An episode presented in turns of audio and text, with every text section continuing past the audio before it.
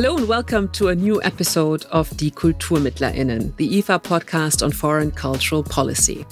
My name is Amira El Al, and I'm very happy that you're joining us again.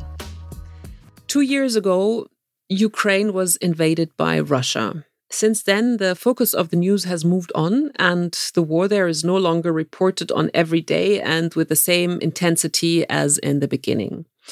One group that is keeping a close eye on the war is the Ukraine 5 AM coalition. This is an association of over 30 Ukrainian NGOs that document war crimes in Ukraine. The coalition is being honored for its work with this year's IFA award. The IFA Award, IFA Institut für Auslandsbeziehungen, recognizes the contribution of individuals and institutions to fostering transcultural relations through their social, socio-political, or artistic work. Today, we are talking to Nadia Volkova in this podcast. She is a lawyer and the director of the Ukrainian Legal Advisory Group. This group is part of the 5 AM coalition. She worked together with Amnesty International to combat human rights abuses in Ukraine, Russia, Moldova, Central Asia, and South Caucasus. She prepared court applications and represented victims of human rights violations before national courts and to the European Court of Human Rights. Welcome to the KulturmittlerInnen, Nadia Volkova. Thank you.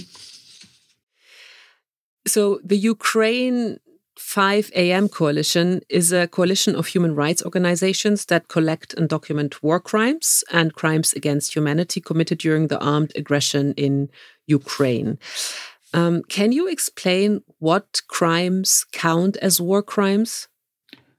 Well, um, yes, of course. The um, the main sort of um, guiding document on on what constitute war crimes crimes against humanity and crime of genocide and also a fourth core crime is a crime of aggression uh, they're actually all outlined in the rome statute of the international criminal court and those are the crimes that we at the coalition document and are hoping will be prosecuted by national and international courts mm. so what happens with the documented crimes and how difficult is it to bring them to justice? Because you said you're your hope to bring them to the court. Uh, it's very difficult. Those are the, you know, the crimes that are the most complex crimes. They're also called core crimes or atrocity crimes or grave international crimes. They are the hardest to prove. They are the hardest to collect the evidence of.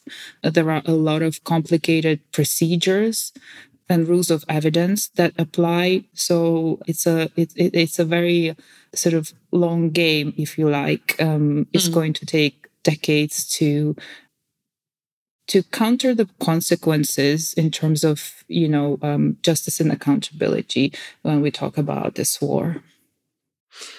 Have you already uh, brought uh, crimes to the courts or not yet? Well, um, the domestic system, um, at the level of the domestic system, um, some of the incidents are being investigated although it's a very um, difficult process for uh, for the domestic system. Some of the crimes have already been prosecuted by the courts, mm. but not very um, high level, high ranking um, uh, perpetrators have been. In fact, they, the majority of them, well, most of them are low level perpetrators.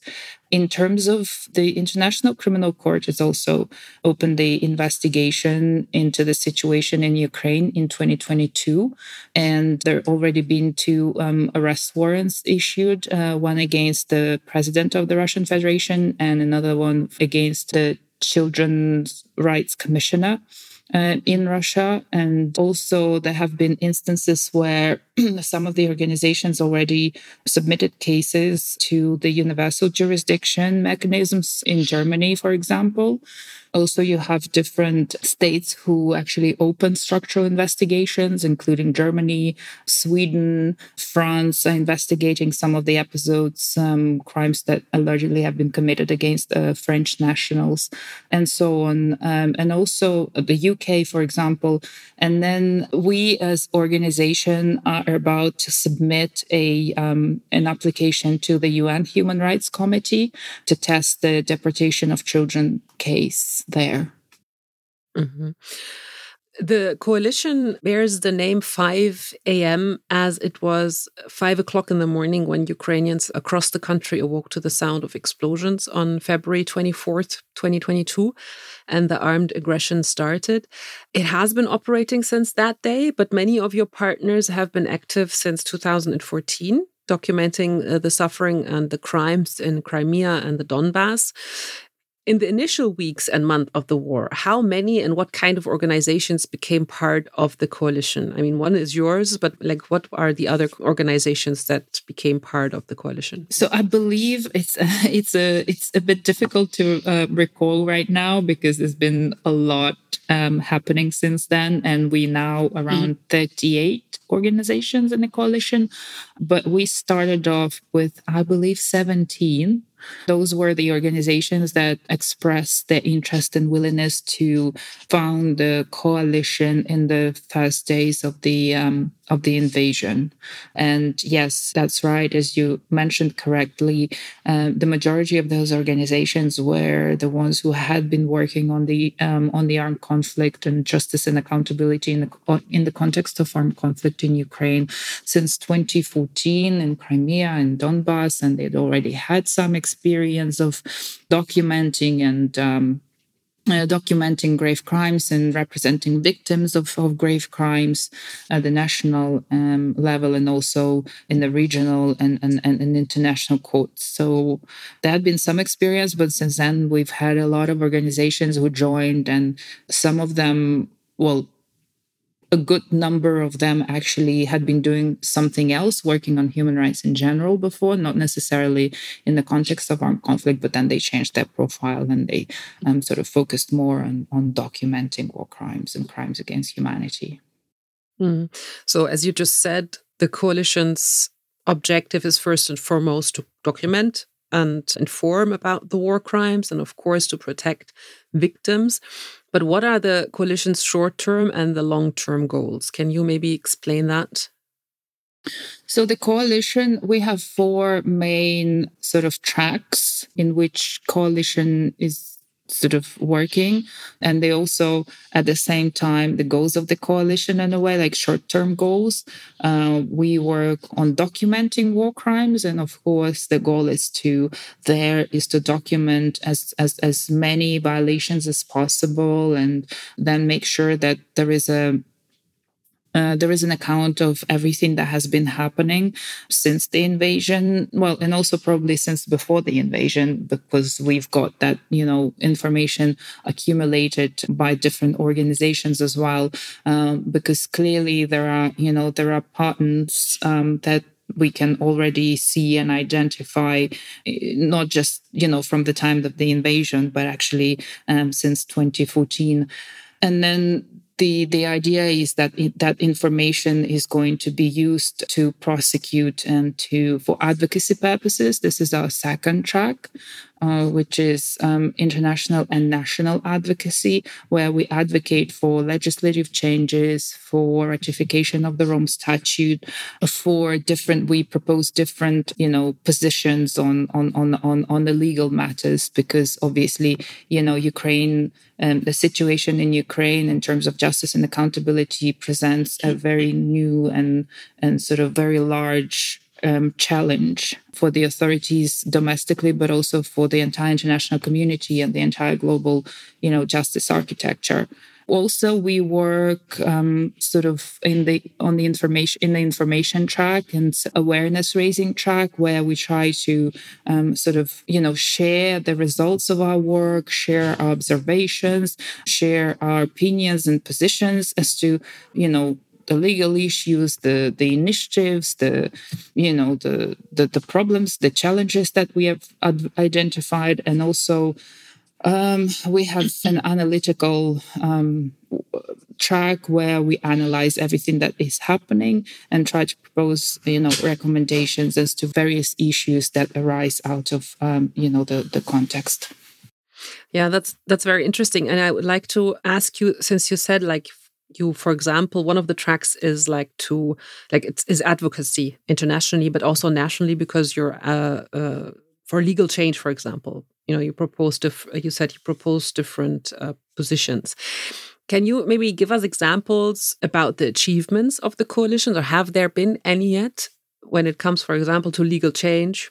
Uh, I would say we're on on the path. Um, I can't say, you know, it's it's difficult to um, sort of assess for the moment because it's you know it's it's it's it's the challenge is like I said huge, and um, I think the it's it's very important that the voice of civil society is also heard when the important decisions are made at the political level.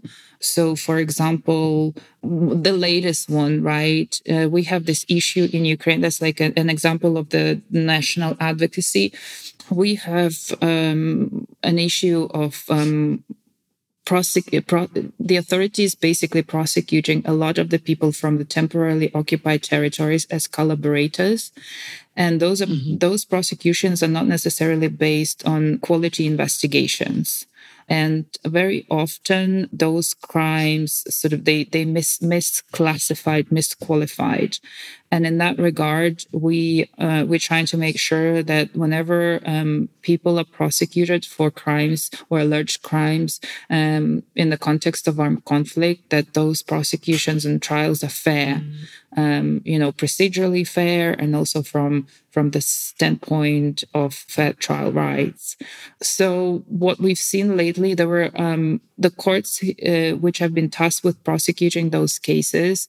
They have been, you know, there was a period of time where there has been no uh, sort of um, a sentence that would um, not basically punish someone, right? So they all were, mm-hmm. were, were guilty verdicts.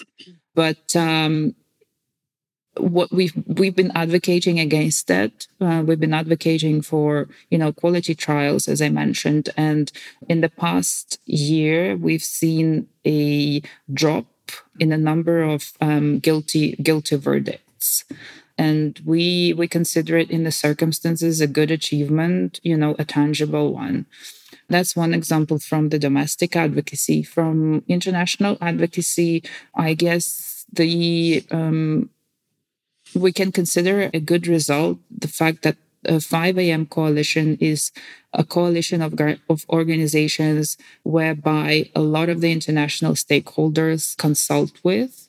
And whenever um, there are some decisions made you know we we invited to participate in these discussions we invited to to express our you know opinion or pose our position on issues for example we are we co co chairs of the dialogue group, which was founded as a platform by the, the government of the Netherlands, the European Commission, and the International Criminal Court.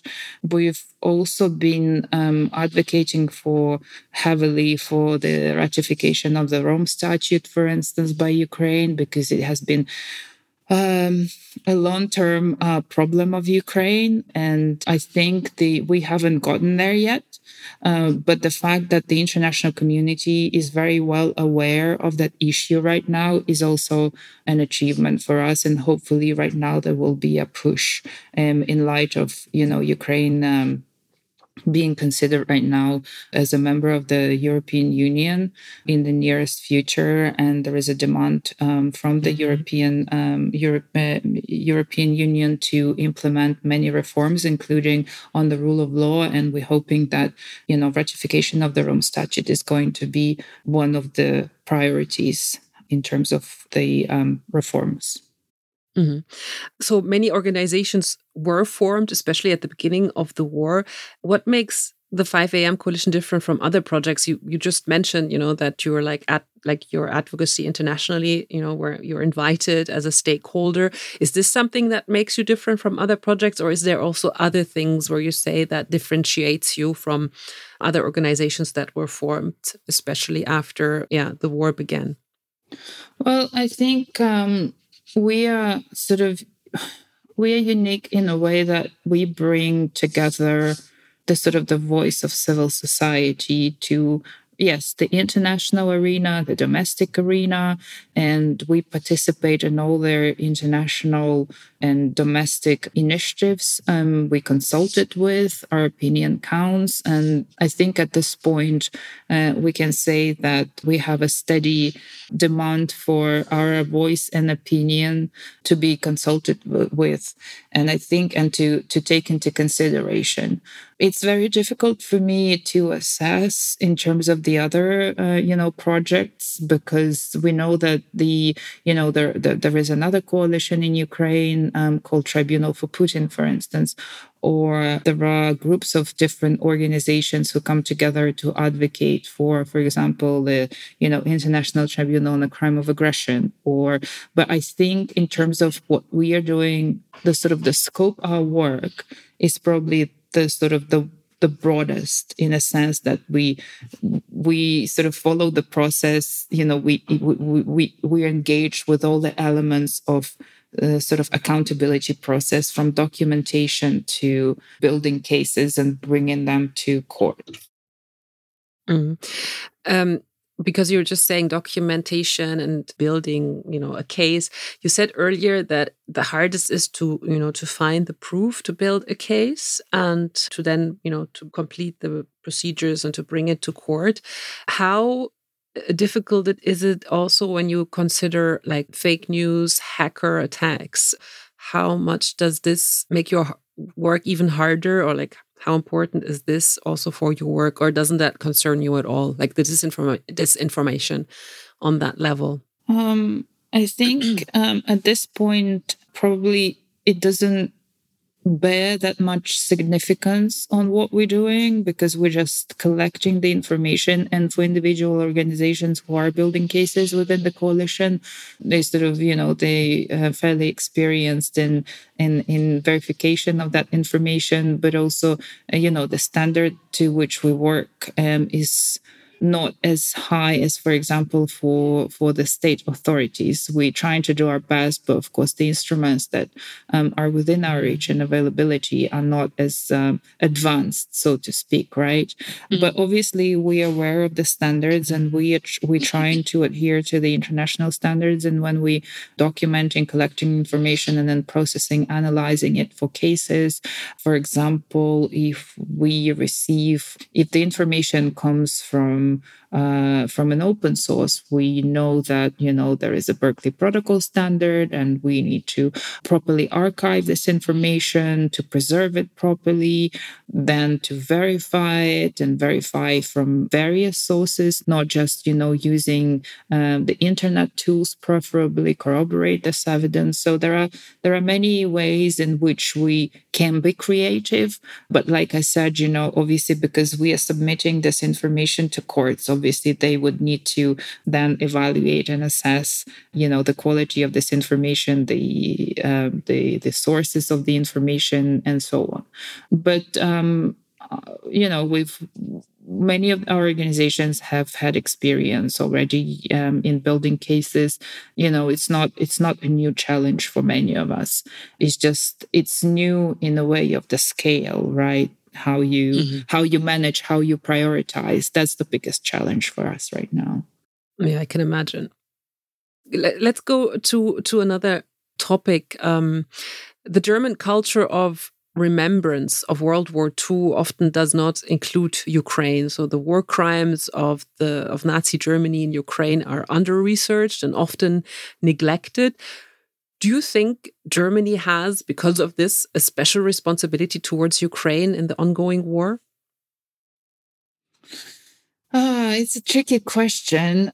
Yes and no. Um, but I, I probably I would I would be careful about mashing the two. Um, I would mm. keep them separate probably. Um, also because this situation we are faced with right now is polar opposite to what it was, you know, from sort of conceptually speaking, right? Because back in the, you know, when we're talking about World War II, for instance, Germany was the enemy. Oh, so we taught that, right? And the, the, the this is the, the the historical truth. Whereas right now, Germany is actually an ally and Russia is the enemy for us. And in terms of the support from Germany, I think we're getting it. I had a conversation with a friend of mine over the weekend, um, and um, he's someone who is serving right now.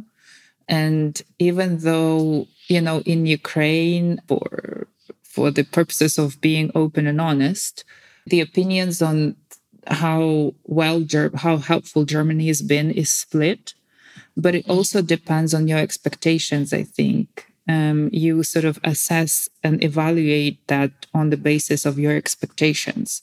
So there are um, groups who think that the international community owe, owe us because we sort of we're in Europe and we are you know that's one of the opinions that we are defending the entire Europe not just um, not mm-hmm. just our country which may be true to some degree but then also i mean uh, for us it doesn't it doesn't really matter i mean we should be grateful for any of the help that we're getting and I think it's important that we acknowledge that we're not left alone, and that we are being supported, including by Germany, in to however you know extent and degree um, is is possible, I guess, you know. And um, in that regard, um, I think we we okay. yeah, but it's interesting that you say that because uh, you know you were talking about what expectations one has, and you know to acknowledge that one is helped and to be thankful for that. But if you, we talk about expectations, and maybe look into how countries are supporting uh, the Ukraine uh, across Europe, countries such as Estonia and Latvia who are, of course, much smaller than Germany, support Ukraine the most if we take into consideration the commitments as a percentage of donor gross domestic product, the GDP. Their support is over 1% of their GDP, whereas Germany's support amounts only to 0.27% of its GDP. So, considering, you know, maybe also the responsibility, maybe the historic responsibility, but also like how important, as you said, like, you know, you are the Ukraine is defending not just the Ukraine, but also Europe as a whole.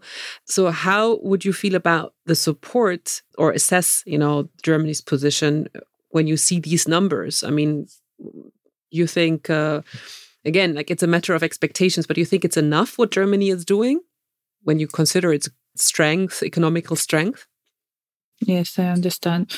Well, I'm not the best person to probably assess um, from the political and economic perspective, but I can only speak from the uh, standpoint of what Germany can do in terms of justice and accountability, because obviously um, overall following the you know the world war ii experience for germany is gone uh, through transitional justice process you know successfully compared to the other countries you know you you you guys have built that experience. You know what that means to prosecute people for atrocity crimes. You um you have a very um you know one of the exemplary legal systems in in Europe at least.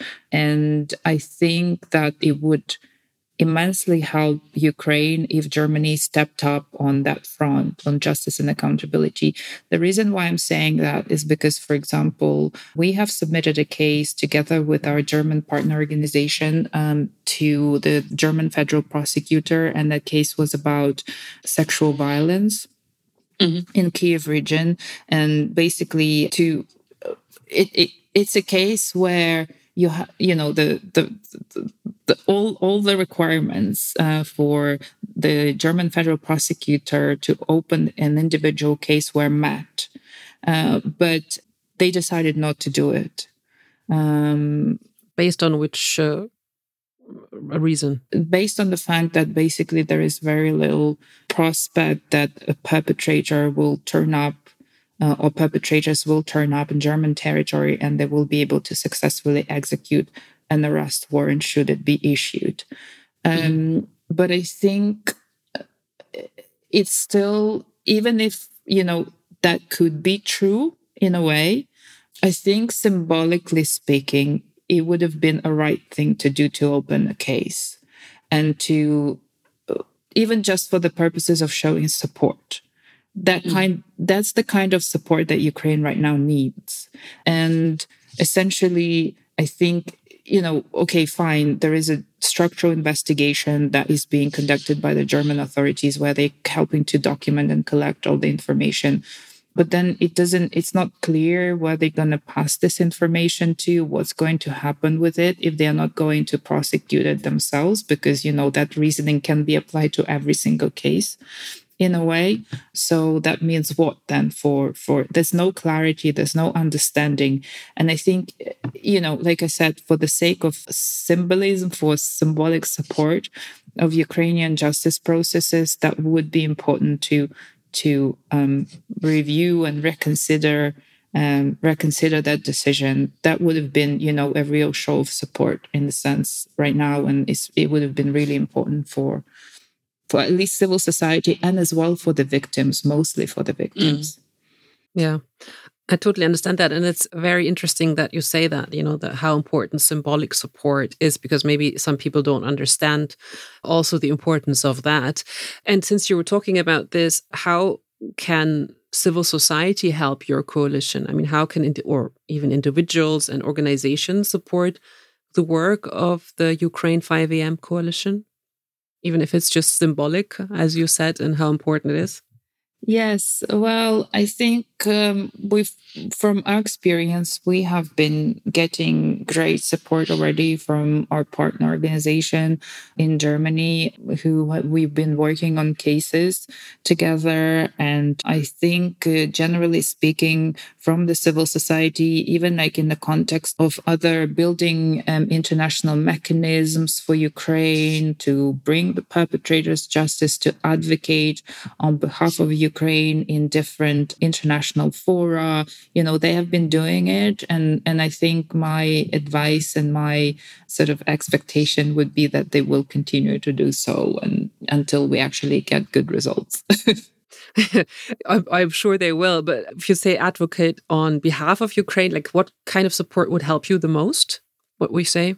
Uh, for example, ratification of the Rome Statute is one of the priorities, as I already mentioned. Um, setting up accountability mechanism, justice and accountability mechanism that would actually be effective based on on the needs of the justice system, rather than just some political gains and political motivation. So things like that, you know, and and and helping to build effective cooperation, helping to you know communicate our messages to German sort of decision makers who then um, communicate those messages to their counterparts in different states. So things like that. Mm.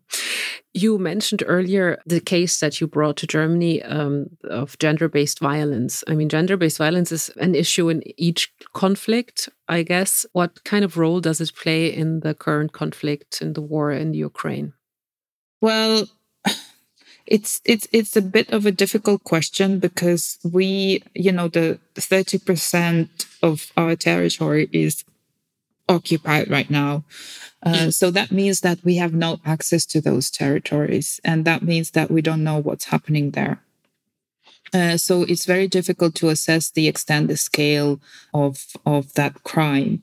The territories that have been returned under Ukrainian control or have been liberated from the Russian occupation, uh, we have access to those, and we know there is a you know a, a good number of victims, but also there are sort of cultural cultural um, specificities whereby not many women are willing to come forward and to fight for their rights because well first of all like i said it's a cultural thing but also mm. um, the fact that they don't they don't understand what to expect. Like they would have to relieve their trauma but then what for you know to what end? And i think i mean it's an issue at the domestic level also because well first of all our capacity of our domestic system is not that great in fact, it's very bad. That's what I'm trying to say. Uh, and also, the outreach um, is non existent as well. So it's only like, it's only um, because of the civil society that these people have a chance to find out how they can fight for their rights if there is a there is an interest and um, and willingness to actually fight. Mm.